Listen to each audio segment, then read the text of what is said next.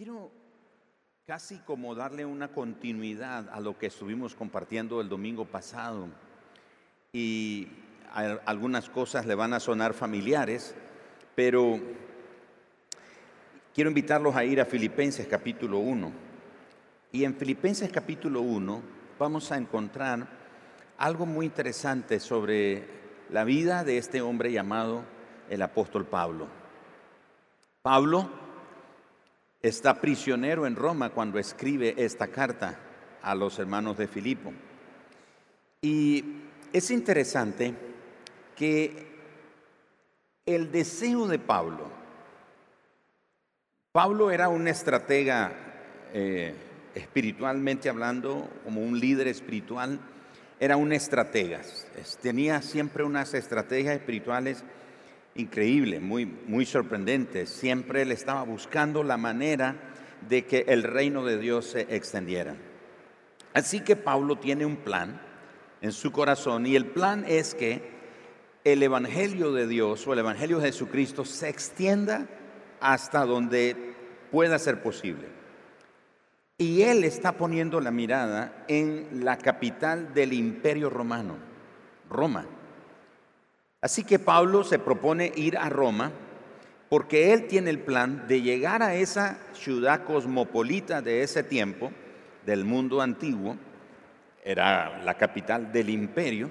Así que Pablo tiene el plan de ir, de predicarle a Jesús a los líderes principales de la ciudad, de ese país, de esa nación, de ese imperio.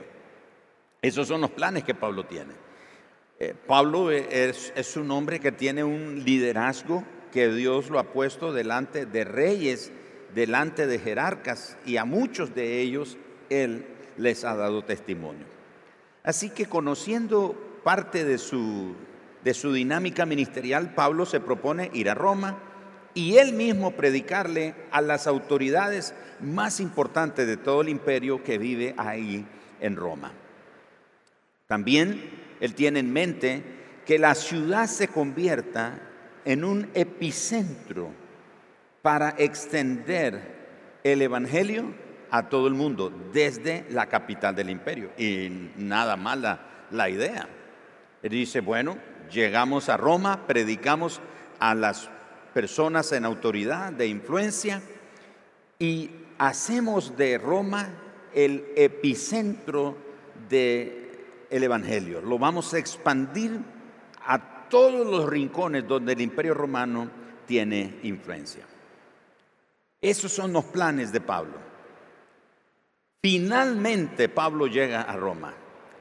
Sin embargo, cuando Pablo llega a Roma, no fue para hablar de Jesús con los oficiales del gobierno. Llegó a Roma como prisionero. Dice qué interesante. El plan de Pablo es, repito, llegar y hacer todo lo que ya expliqué. Finalmente él logra llegar a Roma, pero cuando llega a Roma, Pablo no logra cumplir el plan que él tenía. No logra llegar ante las autoridades como él se lo había propuesto, sino que sencillamente llega como prisionero. Ahora entonces está bajo arresto domiciliario está encadenado a un contingente rotativo de guardias. O sea, Pablo tenía un guarda a la mano derecha y otro guarda a la mano izquierda. Lo tenían encadenado y estaban encadenados de manos. Ahí estaban. Así que Pablo tiene un contingente que está rotando, de guardias que están rotando. Y se espera la posible ejecución de Pablo ahí en Roma. Así que Pablo está orando por una oportunidad, la oportunidad de su vida, de predicar el, Evangelio a las personas más influyentes del imperio romano. Sin embargo, esa oportunidad llega, pero no de la manera que él esperaba. La oportunidad finalmente llegó, pero no llega como él quería. Así que las circunstancias de Pablo es evidente que están fuera de control. Las circunstancias realmente casi siempre están fuera de nuestro control, ¿no es cierto? las circunstancias de la vida generalmente están fuera de nuestro control. Así que es muy probable que a muchos de nosotros nos haya pasado algo en nuestra vida como le pasó a Pablo. Pablo tenía un plan, pero no le salió como él quería. Puede ser que algunos de nosotros también tengamos algún plan y esperamos que Dios lo cumpla, pero las cosas no salen como esperamos. Por ejemplo, tal vez alguien pensó y dijo, si obtengo un título en tal profesión, conseguiré ese trabajo donde se requiere esa preparación. Y es probable que la persona obtuvo el título, pero no obtuvo el trabajo. Sí obtuvo el título, pero no obtuvo el trabajo. Otra persona puede ser que ha estado planeando casarse en tiempo. Y dice, en tal fecha o en tal edad o en tal año me voy a casar. Pero es probable que no ha encontrado a la correcta o al perfecto. No lo ha encontrado y por eso no se ha casado. O quizás alguien encontró y se casó con la persona correcta, pero las cosas no salieron bien en el matrimonio. O quizás alguien ha orado por años por un hijo pródigo, pero el Señor no ha respondido esa oración como esperaba.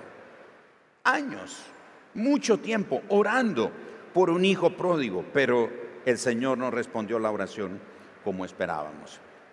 Así que Pablo está en la misma situación, en circunstancias que él no deseaba y que él, además de que no las deseaba, no las podía controlar. No sé si le ha pasado a usted que le han sobrevenido circunstancias que usted no deseaba, pero aparte que no las deseaba, no las puede controlar. Así que en ese contexto, Pablo escribe a la iglesia de los filipenses y les escribe acerca de lo que les está pasando, de lo que él está viviendo. Ahora, debido a que las cosas no salían como él había esperado, debido a que él tenía un plan, pero el plan no está caminando como él lo había pensado, Pablo le pudo haber escrito a los hermanos de Filipo una carta en la que podríamos haber leído algo como esto. Quiero que sepan, hermanos, que lo que me ha sucedido realmente es terrible. Quería extender las buenas nuevas por medio de la predicación a los oficiales de gobierno, pero eso no ocurrió. Como resultado de este infierno que estoy atravesando, he pensado que la oración no funciona y que por lo tanto nunca más voy a regresar a la iglesia. ¿Cuántos de nosotros hemos pensado algo parecido? Cuando las cosas no salen como nosotros esperábamos. Ah, yo tenía este plan, yo esperaba, tenía esa esperanza que sucediera de esta o aquella manera, pero no salió. Al fin y al cabo, ¿de qué sirve orar si Dios no responde la oración? Y si responde, responde de la manera que uno menos se lo espera. Lo cierto, lo cierto es que el apóstol Pablo no escribió eso. El apóstol Pablo escribió completamente lo contrario. Pablo sabía que él no podía controlar lo que le sucedía, pero él sabía que sí podía controlar cómo responder a lo que le estaba sucediendo. Y nosotros tenemos que aprender de él eso. No podemos controlar lo que nos pasa, pero podemos controlar cómo respondemos a lo que nos está sucediendo. ¿Cómo sabemos que Pablo respondió o manejó de una manera correcta lo que le estaba sucediendo? ¿Cómo sabemos que Pablo está consciente que no puede controlar lo que le está sucediendo, pero él decide controlar cómo responder a lo que le está pasando? Por su carta, Filipenses capítulo 1, verso 12. Y escuchen que, de hecho, los teólogos llaman la carta de los filipenses como la carta del gozo. Pero noten ustedes qué ánimo de un hombre que está preso.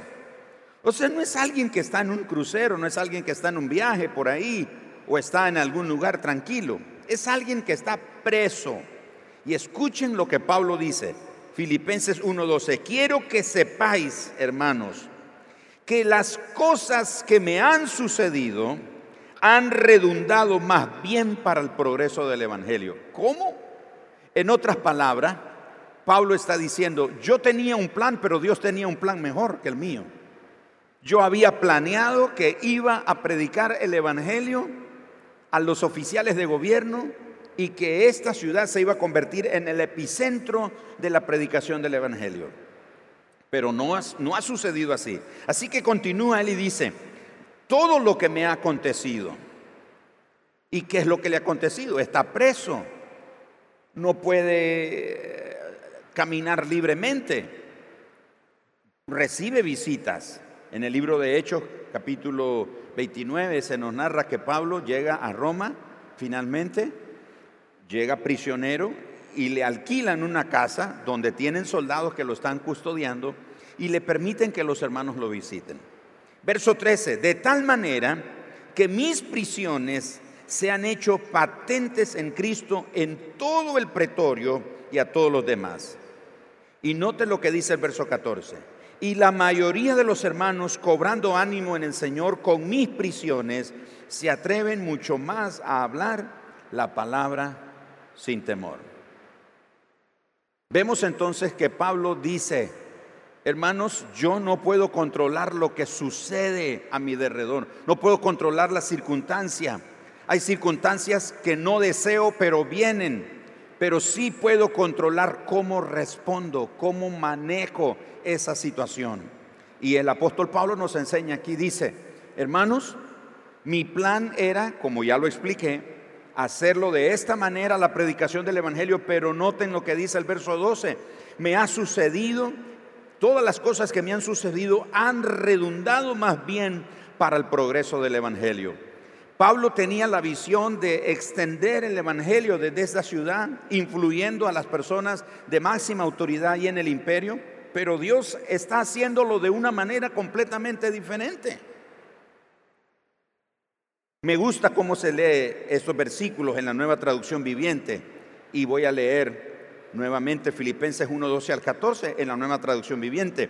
Además, mis amados hermanos, quiero que sepan que todo lo que me ha sucedido en este lugar, ha servido para difundir la buena noticia, pues cada persona de aquí, incluida toda la guardia del palacio, sabe que estoy encadenado por causa de Cristo.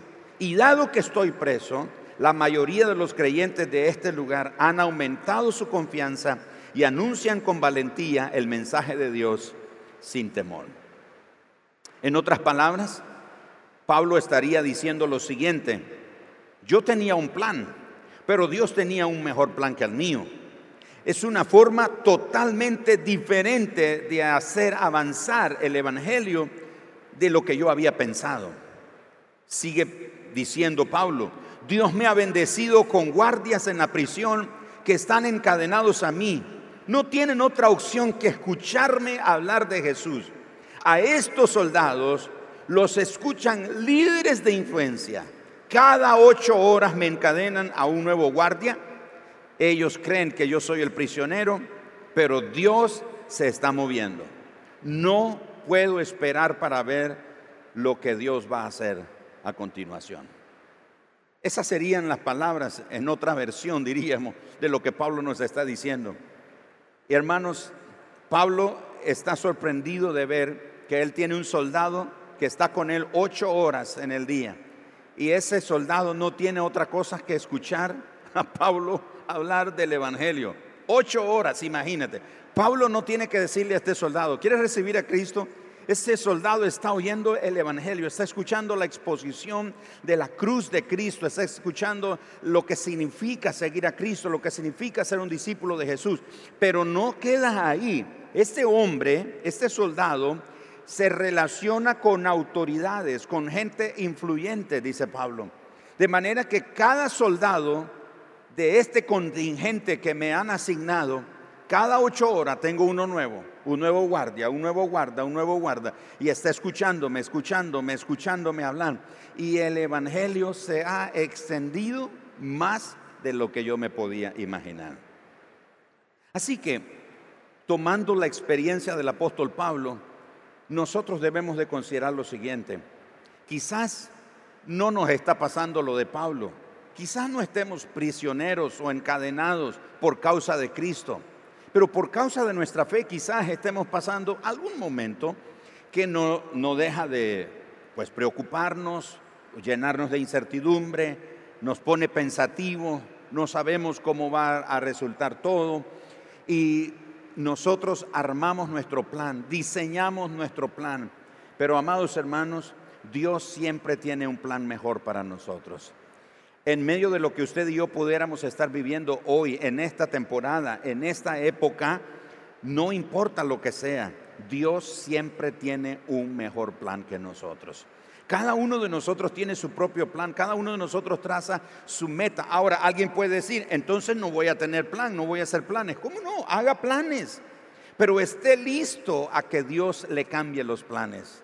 Abrace los cambios en los planes que Dios tiene, porque de nuevo, Dios siempre tiene un mejor plan para nosotros. ¿Alguien cree eso? ¿Alguno de ustedes ha comprobado de alguna manera en su vida esos cambios? Esos cambios que te sorprenden, esos cambios que te alteran la vida, te alteran el rumbo de tu vida, te alteran tu dinámica, te alteran todo. Pero si confías en Dios, si esperas en Dios, tú sabes que Él tiene un mejor plan y Él cumplirá su propósito en tu vida. Así que Pablo tenía un gran plan, Pablo tenía un buen plan, un plan muy estratégico, pero Dios dice, no, no, Pablo, ese plan que tienes está bueno, pero yo tengo uno mejor. Y lo guía en ese propósito de cumplir un plan. Así que, ¿qué hacemos? ¿Qué hacemos para poder ver el plan de Dios en esos cambios? ¿Qué puedo hacer yo como un creyente, como un hijo de Dios, para captar, para identificar, para discernir que en medio de lo que estoy pasando como las cosas no están saliendo como yo esperaba, ¿cómo hacemos para discernir que Dios tiene un plan? Y Dios tiene unas formas de, demostrarnos su gracia, demostrarnos su favor, etcétera. Sorprendente. Me estoy recordando, iba con los hermanos Silva a Costa Rica, no me acuerdo qué evento íbamos. Ellos tenían un, carro, un vehículo rojo, me recuerdo, y nada que ver con la banda del carro rojo, ¿verdad? Pero llegamos a la frontera y por unos malos entendidos ahí con las autoridades de aduana, se me presenta un hombre y me dice, deme los documentos y pues yo no lo veo con ninguna distintivo. Resulta que era un agente de civil. Pues, ¿Cómo voy a saber yo que es un agente de civil? Pero bueno, y nos llevan y dicen, vamos a desarmar el carro. ¿Se acuerdan, hermano? Dice, vamos a desarmar el carro porque seguro ustedes llevan drogas o quién sabe qué. Y nos llevan por allá, ahí a un lugar apartado. Y ya que sacan las maletas y viene el proceso de desmantelar el carro. Y yo apenado, porque imagínense el carro del hermano. Y, y, yo no sé si lo vuelven a armar el carro, ¿verdad? No, yo no tengo idea, ¿verdad? No sé si regresa en una hora ya se lo vamos a tener armado, yo no, no creo.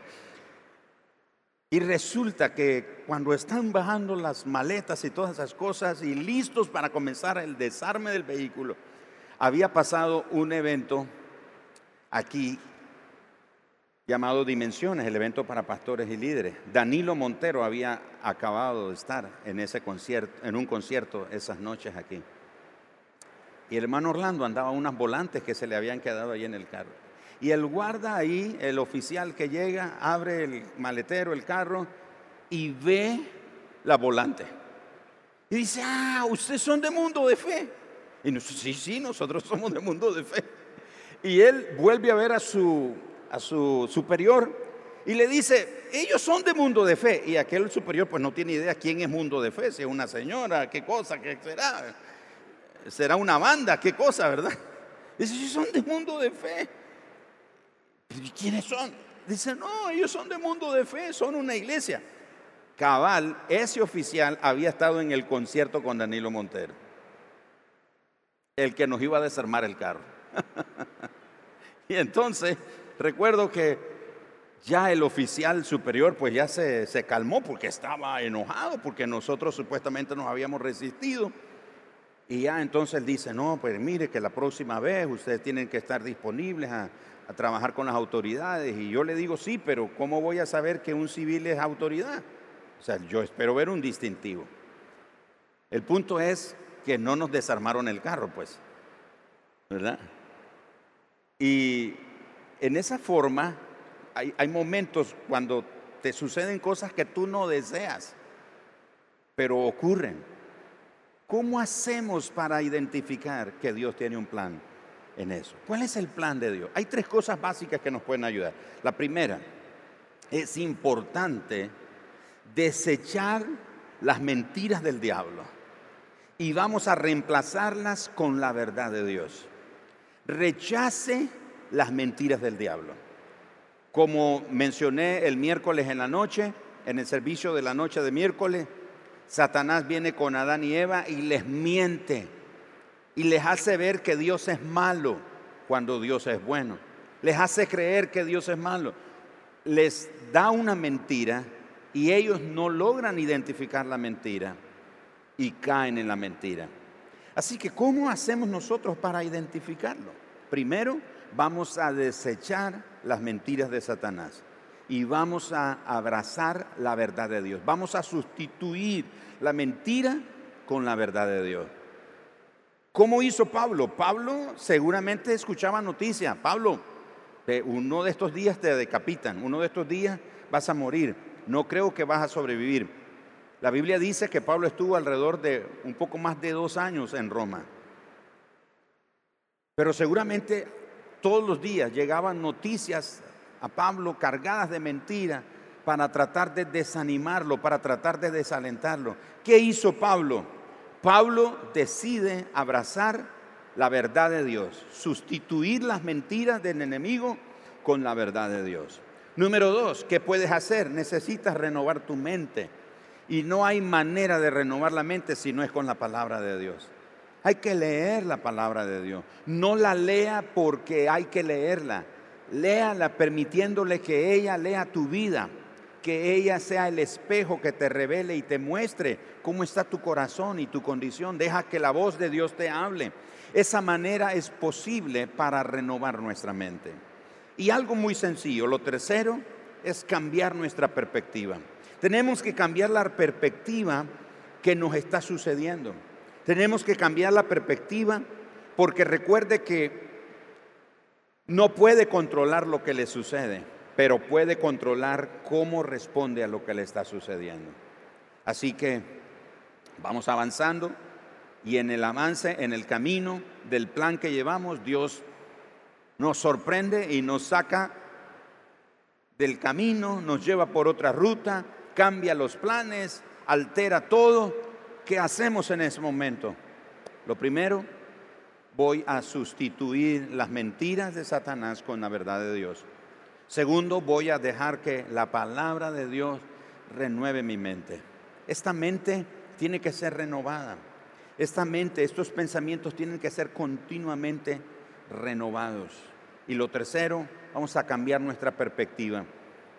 Y vamos a cambiar la perspectiva humana por la perspectiva divina. ¿Qué es lo que quieres mostrarme, Señor? Así que Pablo, que quería estar en Roma, está en Roma.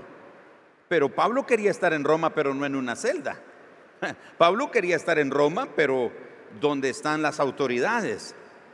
Pablo quería ir a Roma y predicar, pero no ser un prisionero. Así que nada, de acuerdo al texto bíblico, nada está saliendo como él esperaba. Por lo tanto, desde la cárcel, encadenado a un soldado, escribe la carta a los filipenses. Y en lugar de quejarse, en lugar de quejarse y lamentarse que no podía predicarle a los oficiales romanos, a los oficiales gubernamentales, como él quería, como él había planeado, él decide alabar a Dios por la oportunidad que le había sucedido. por la oportunidad que Dios le está dando de predicarle a los guardias y los guardias se están llevando el mensaje. Fíjense ustedes que Pablo dice en el verso 13, de tal manera que mis prisiones se han hecho patentes en Cristo en todo el pretorio y en todos los demás. En otra carta, especialmente en la carta a los romanos, el apóstol Pablo dice que la casa del César, o sea, el emperador, había sido llena con el Evangelio. Imagínense. O sea, el apóstol Pablo definitivamente Dios lo sorprende y le dice, Pablo, tu plan era bueno, pero yo tenía uno mejor para ti. Él deseaba predicar el Evangelio, pero Dios le cambia todo y ahora tiene la oportunidad de predicar. Ha llenado el pretorio, es decir, todo el palacio, toda la guardia del César ha sido evangelizada por Pablo. ¿Cuántos de esos soldados ya eran creyentes? ¿Cuántas de las autoridades de estos soldados ya eran creyentes? ¿A cuántas personas ahí en, en, lugares de influencia a través de todos estos soldados, las familias de estos soldados? O sea, el Evangelio sí realmente se había extendido. Sí Dios había cumplido su propósito. Así que por eso Pablo, en vez de quejarse, agradece a Dios. No se frustra, no se decepciona. Y lo vemos, si leen conmigo Filipenses, por favor, capítulo 18 al versículo 21. Pero voy a anotar con ustedes el verso 15 primero. Dice Pablo entonces que muchos ahora se atreven a hablar la palabra del Señor sin temor por causa de sus prisiones. Algunos a la verdad predican a Cristo por envidia y contienda, pero otros de buena voluntad. Los unos anuncian a Cristo por contención, no sinceramente, pensando añadir aflicción a mis prisiones, pero los otros por amor, sabiendo que estoy puesto para la defensa del Evangelio. En otras palabras, Pablo dice, el efecto del plan de Dios es tan impactante, es tan exponencial, que los creyentes genuinos están cobrando ánimo en el Evangelio por causa de mis prisiones. Tanto así que hay otros que tienen malas intenciones de predicar el Evangelio y están aprovechando eso para predicar. Lo hacen con malas intenciones, lo hacen con motivos equivocados, pero dice Pablo, no importa al final Cristo está siendo predicado. O sea, Pablo, en vez de decepcionarse, en vez de estar enojado con ese guarda que está ahí encadenado con él y decir, pensando el barbaridad, Dios, tú sabías que yo quería predicarle a los gobernantes de este imperio y estar en sus oficinas y haciendo esto, mira dónde estoy preso qué barbaridad, cómo es que soy tu siervo, cómo es que voy a cumplir tu voluntad, pero estoy aquí prisionero. Pablo no, no está viendo eso, Pablo no se decepciona y él con una perspectiva divina ve que Dios está haciendo un plan mucho más grande de lo que él se imaginaba. Recuerdan que Pablo dice en Filipenses 4:4, regocijaos en el Señor, otra vez os digo regocijaos. Así que en esto me regocijo, dice Pablo Sí, me regocijaré. Ahora noten ustedes el verso 18. Porque sé que esto resultará en mi liberación mediante las oraciones de ustedes y la provisión del Espíritu de Jesucristo, conforme a mi anhelo y esperanza, de que en nada seré avergonzado, sino que con toda confianza, a una hora, noten eso, a una hora, ese aún ahora es a pesar de lo que me está pasando. Ese aún ahora significa en medio de lo que estoy viviendo, en medio de algo que me vino que no es deseado, pero voy a ver esto con la perspectiva divina. Entonces dice él, aún ahora, como siempre, Cristo será exaltado en mi cuerpo, ya sea por vida o por muerte, pues para mí el vivir es Cristo y el morir es ganancia. Wow. Pablo dice, hermanos, estoy tan convencido que si yo tuviera que morir aquí, en esta, en esta prisión, aún eso serviría al plan y al propósito que Dios tiene de que el Evangelio se extienda. Solo alguien que ha sustituido las mentiras del diablo con la verdad de Dios. Solo alguien que ha renovado su mente, solo alguien que ha cambiado su perspectiva humana con la perspectiva divina, puede tener tal consideración de creer que aún su propia muerte podría servir al propósito de Dios. Pablo nos enseña entonces, mis amados hermanos, de que aunque todo parecía negativo, él eligió ver las cosas de manera positiva. Él no mira la dificultad, él decide ver a través de la dificultad. La dificultad viene a él para desanimarlo y Pablo le dice a la dificultad, a ver dificultad, préstame tus lentes y déjame ver a través de ti. ¿Qué es lo que Dios está planeando allá? ¿Qué es lo que yo en mi humanidad no puedo entender? ¿Qué es lo que con mi comprensión humana yo no logro captar? Pero voy a decidir que si la dificultad viene a mi vida, no voy a ver la dificultad. Voy a ver a través de la dificultad. Me, estoy explicando, hermano. Tiene mucho sentido luego cuando el apóstol Pablo le escribe a los hermanos en Roma y les dice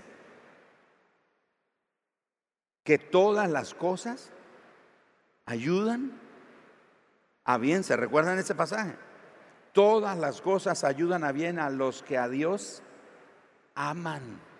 O sea, Pablo lo ha comprobado, no una, infinidades de veces Pablo ha comprobado que Dios siempre en medio de una dificultad tiene algo mejor y él aprendió, en vez de ver la dificultad, él aprendió a ver a través de la dificultad. Qué es lo que Dios va a hacer, qué es lo que está por ocurrir, qué es lo que Dios, en qué formas Dios se va a glorificar, qué es lo que Dios va a provocar en esto, qué es lo que Dios va a desatar, en qué formas Dios se va a glorificar. Muchas veces nosotros empezamos a ver la dificultad y no es que negamos la realidad de la dificultad, pero nos quedamos cortos solo viendo la dificultad y pensamos que hasta ahí llegamos y pensamos que eso es todo con nosotros y pensamos que ya no hay nada que hacer con nosotros. Pensamos que todo se terminó porque la dificultad es más alta que nosotros, es más fuerte que nosotros, tiene más posibilidades que nosotros, tiene más recursos que nosotros, la, la dificultad, perdón.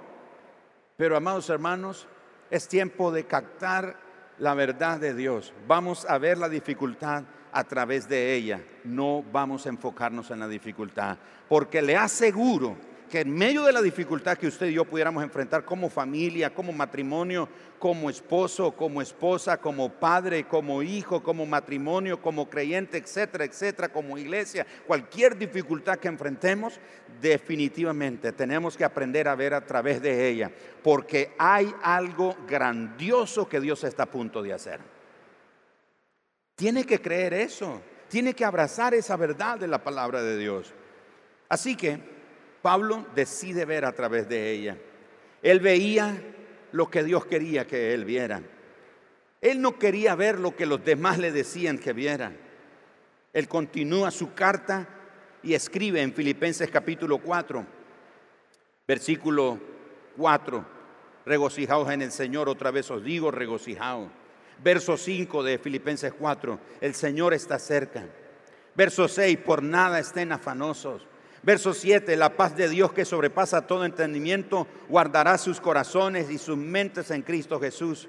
Por eso es que Pablo le pudo decir a sus hermanos nuevamente en el versículo 4, regocíjense en el Señor. Otra vez les digo, regocíjense en el Señor.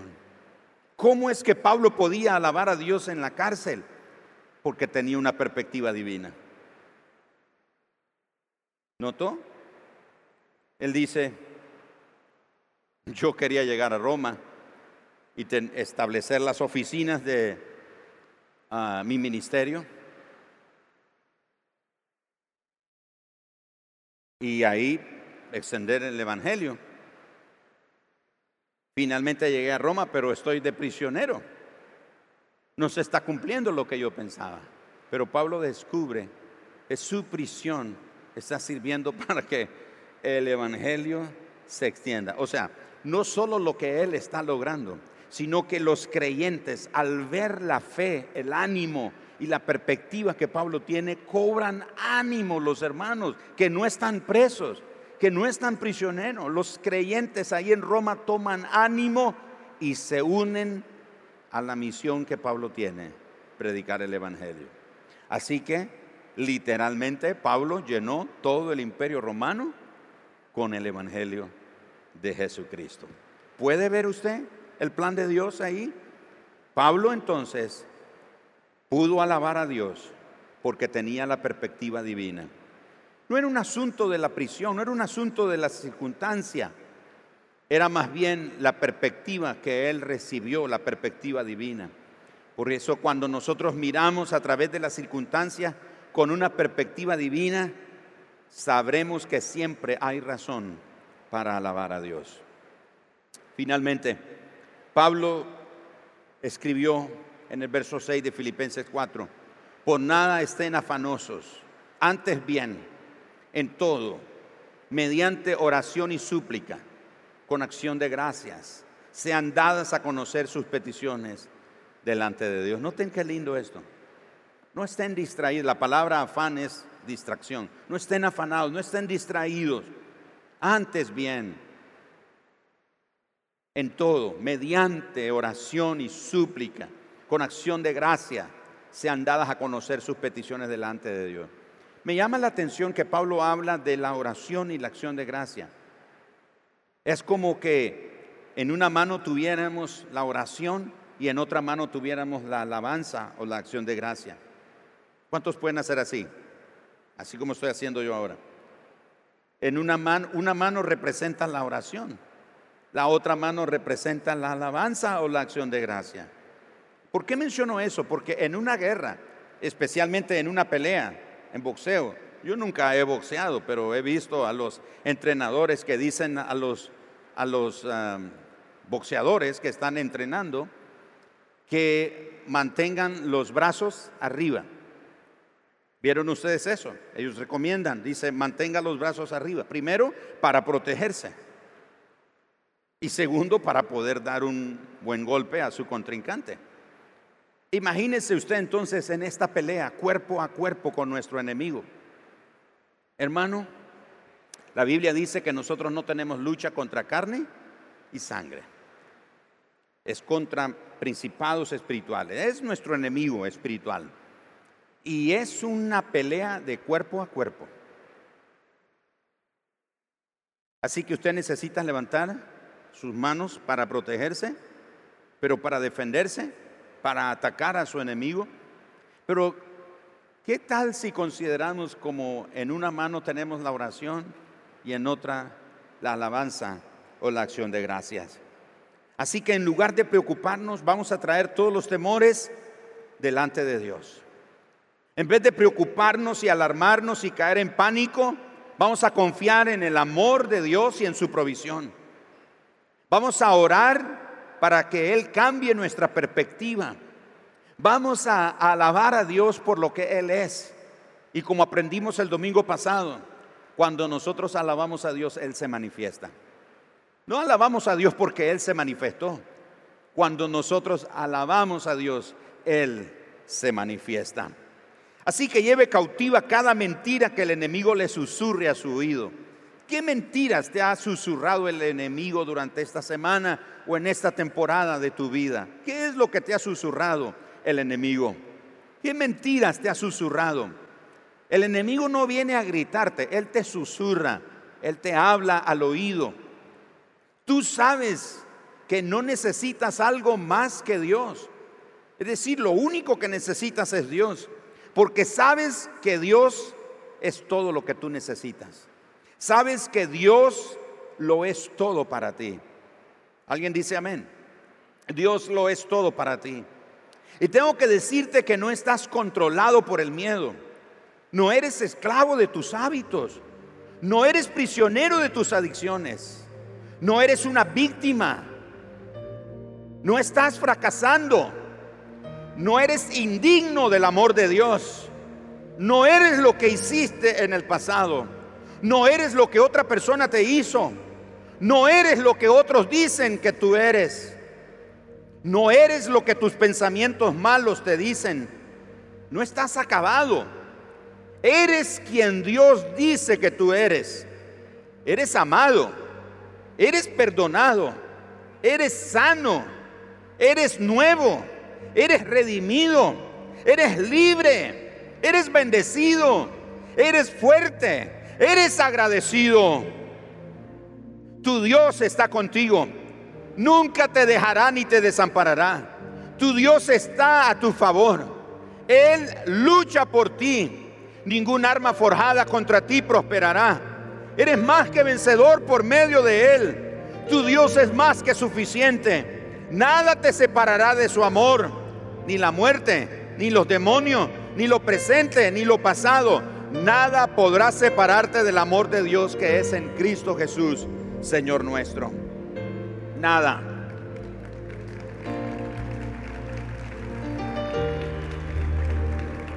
No hay nada que nos pueda separar del amor de Dios.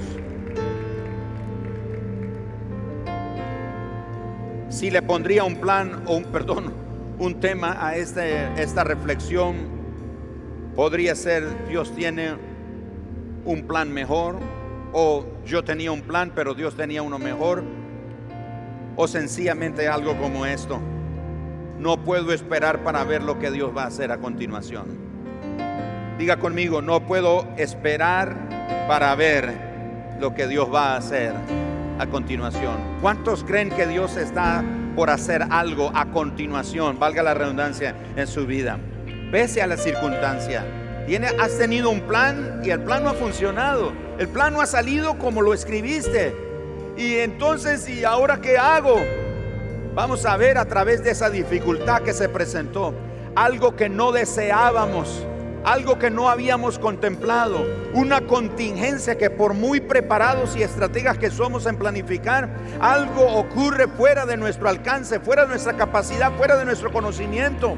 Pero no vamos a abrumarnos, no vamos a debilitarnos, no vamos a huir, no nos vamos a esconder, nos vamos a parar como el apóstol Pablo y decir, Señor, hay algo mayor que tú tienes en medio de eso. Voy a ver con los lentes de la dificultad. Estás a punto de hacer algo, Señor. No puedo esperar para ver lo que vas a hacer a continuación en mi vida a través de estas circunstancias. Estoy expectante, estoy con un espíritu expectativa en mi corazón. Estoy asombrado desde ya. Tengo en mi espíritu una inquietud, un deseo profundo. Tengo una, una inquietud santa en mi corazón porque creo que tú estás a punto de hacer algo asombroso con lo que estoy viviendo. A través de lo que estoy pasando, tú vas a glorificarte, Señor. Tal vez nosotros no nos pasó como Pablo. Pablo tenía el plan de predicar el Evangelio como lo he explicado. Pero algo tal vez asaltó tu propósito. Algo repentino que Dios ha permitido. Es indeseado porque no lo deseaste. No es planificado. Fue repentino porque no lo habías considerado. Pero no es tiempo de retroceder. No es tiempo de echarse hacia atrás. Es tiempo de sustituir las mentiras del diablo con la verdad de Dios. Es tiempo de renovar nuestra mente con la palabra de Dios. Es tiempo de cambiar nuestra perspectiva humana con la perspectiva divina. ¿Qué es lo que estás a punto de hacer, Señor? ¿Qué es lo que va a suceder? ¿En qué forma te vas a glorificar? ¿De qué manera me vas a sorprender? ¿En qué forma, Señor, tu nombre será glorificado? Le vamos a pedir al Señor esta mañana que Él se glorifique en nuestra vida. Todo aquel que tiene fe en su corazón, que Dios está a punto de hacer algo en su vida, yo quiero pedirte que vengas aquí rápido a la plataforma. Vamos a orar juntos.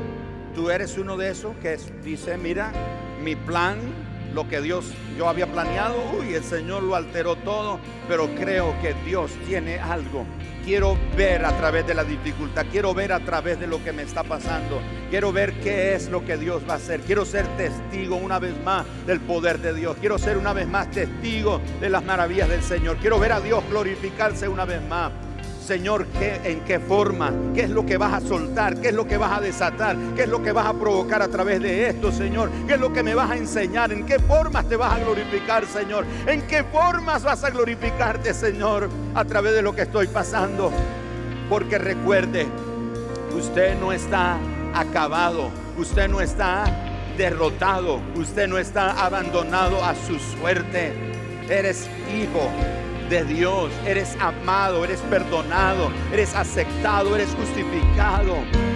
Dios tiene un plan mayor, Dios tiene un plan mayor, Dios tiene un plan mayor. Algo asaltó tu familia, algo asaltó tu hogar, algo asaltó tu matrimonio, algo asaltó tu economía, algo repentino, algo inesperado, algo asaltó tu salud, algo asaltó tu salud y el médico te, te, ha dado reportes o el médico te ha dado diagnósticos reservados, no sabes lo que estás oyendo, no creas la mentira del enemigo, pero mira a través de esos lentes de la dificultad. ¿Qué es lo que Dios quiere hacer? ¿Qué es lo que Dios quiere mostrarte? ¿En qué formas Dios va a glorificarse? Recuerda que dijimos que una mano representa la oración y la otra la alabanza y la acción de gracia, entonces levante sus manos. Estas son tus armas esta mañana. Estas son tus armas esta mañana. La oración y la acción de gracias. La oración y la acción de gracias. Así que ora esta mañana y da gracias también. Ora y da gracias. Ora y da gracias. Ora y da gracias. Ora y da gracias. Porque Dios está a punto de hacer algo está a punto de soltar algo, está a punto de desatar algo, está a punto de provocar algo más allá de tu comprensión humana, porque Él es así, Él es así. Déjame hacer esta declaración y tú lo tomas como una oración.